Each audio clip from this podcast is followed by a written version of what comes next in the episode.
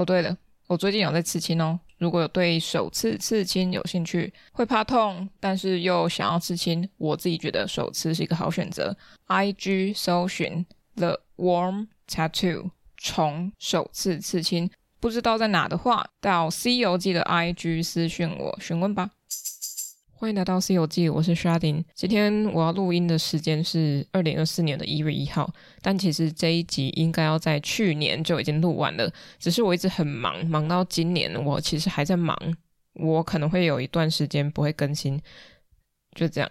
好，那今天要讲的这一集分享的展览是等灯灯，没有错，它就是等灯灯，等待的等，登录的登。灯火的灯，三个灯，他要强调灯啊，这样的念法蛮可爱的。据说是逸轩彭逸轩他想到的。那彭逸轩是谁呢？他是节点的负责人之一，以及印力空间的负责人之一。印力空间离火车站很近，如果大家有去过的话，可能会觉得这是一个以陶艺为主的空间，但其实他在网络官网上其实没有强调这一点。其中一位主理人，也就是红玉黄红玉，他其实是跟陶艺有相关的创作者。艺轩的话，他是一个影像创作者。两位加起来，他并没有要强调哪一个，只是刚好两个人的特性特质。融合在一起的时候，可能会比较着重在某一个方向上，但是并没有影响到这整个空间它的营运状况。它没有定位在一定要在陶上，所以在这一次的展览里面，你不一定会看到陶是所有创作者都使用的媒介，但它是大部分的媒介。这档展览有趣的地方是，它跟以往看到的展览不一样的，也就是。不是所有人都是用桃作为一个串联的点，而是用灯跟光亮这件事在诉说他们想要传递的感觉。那那个感觉有很多种，光这个要素可能在一般生活中是一种温暖的，或是象征光明的一种指引吧。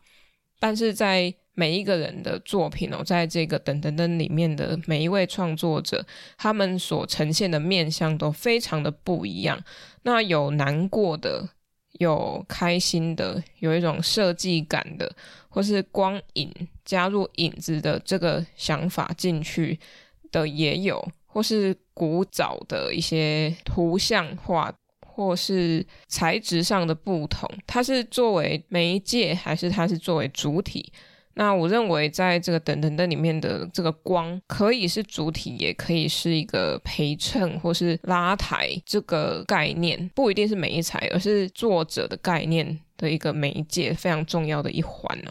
等等灯这档展览整体的感觉给我一个很是温暖吧，可是一直以来，印尼空间都给我这样的感受性非常强烈，呃，但会因为。创作者他的作品调性而不同，那个温暖的感觉也不一样。但是我认为目前来看，没有到非常高起伏的那种，嗯，视觉的情绪在里面。就它的起伏的涨跟落是没有差距很大的。我觉得还是在一个蛮具有包容性、具有温暖温度的。一个范围里面，让我们进到这个空间，其实就会很舒适的跟这个空间互动，很像在行走卡港宽哦。也许也是这个空间的色泽，还有它装潢的方式，其实都非常的淳朴，非常的简单，不会让你觉得好像有什么很难以互动的地方。那也不会太过冰冷，所以东西进来这边，我都觉得很舒服。虽然说是个连展，那他们的灯都是以光为一个主体，或是以光为一个呃串接大家在一起的点，但是我觉得他们各有特色。但是那个各有特色之外，也是可以再串接起来的，并不是因为它的灯的关系或是光的关系而串接，而是他们并没有说我要去。攻击谁，他们的作品不会因为技法不同，或是风格不同，或是怎样不同的点而有什么太大的落差。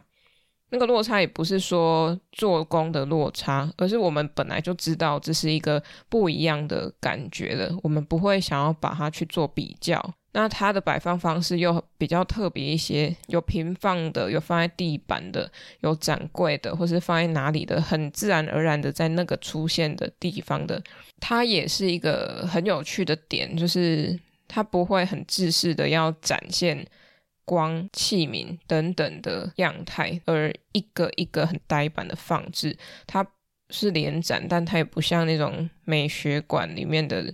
呃呃，活动中心的成果展吗？呃，就不是那种的，所以会觉得很有感觉，或是很有一个韵律在里头。那我自己也有在文字上写到，我自己最感动的点是我开幕当天去参加，那我听到的是创作者们他们在做的过程中，做作品的过程中有哪些感动他的点，或是。他在跟他自己作品做互动，或是做填调的时候，发现到哪些有趣的地方，是让他边做边去调整，边去影响他自己的，不只是改变了作品的方向，或是作品的长相，而是他自己也有所感触，而做出这一些作品的时候，或是做出那一个我们在展场中看到的作品的时候，他会变得很珍贵。因为每一个动作，每一个 moment，这都是一个非常难能可贵的时刻，但是他把它全部都集结在他这一个作品上面。可能过程中有不开心的地方，有开心的地方，有令人难过的点，或是为什么会这样子呈现给大家，可能是那个时候的心情，但那个都是最最最。最独一无二，又是最感动人、感动观众的地方。那不知道大家可不可以在视觉上用看的就看得出来？但是我在当天开幕听到的感觉是非常感动的。最后还是要说一下海报的设计是由印力空间里面的小助理嘛，叫敏琴，他制作的。那他的海报其实。也非常温馨，而且非常有一种耶诞气息的感觉。我也不知道为什么，但反正就很可爱。把他们的空间三层楼都画出来，把这一次等等灯里面的作品散落在各个角落。那我们也可以去找那些作品在哪里，也是蛮可爱、蛮有趣的。而且它的小库卡里面有五款。他们有四款拼组在一起，是可以完整拼出一个画面的，所以蛮值得收藏的。所以如果想要的话，可以跟他们索取。还是很期待之后的印尼空间展览，就是这样子。那这一集鼻音蛮重的，我也不知道为什么。就下一次再见。我们下一集我也不知道什么时候会有下一集，希望很快就有，但太忙，真的太忙。尽力而为，就这样，拜。各位各位，喜欢《西游记》的话，可以到脸书、IG 搜寻《西游记》，C 是大写的 C。那请认明 logo 是绿色微笑的毛毛虫，那就是我啦。想听最新一集的《西游记》，可以到各大平台，像是 First Story、KKBox、Spotify、Apple Podcasts 或 Google Podcasts 免费收听哦。想与我互动、私讯或者聊天，可以到 IG 上找我，搜寻《西游记》。欢迎各大单位合作邀约，信箱请看下方资讯栏喽。那我们下一集《西游记》再见，拜拜。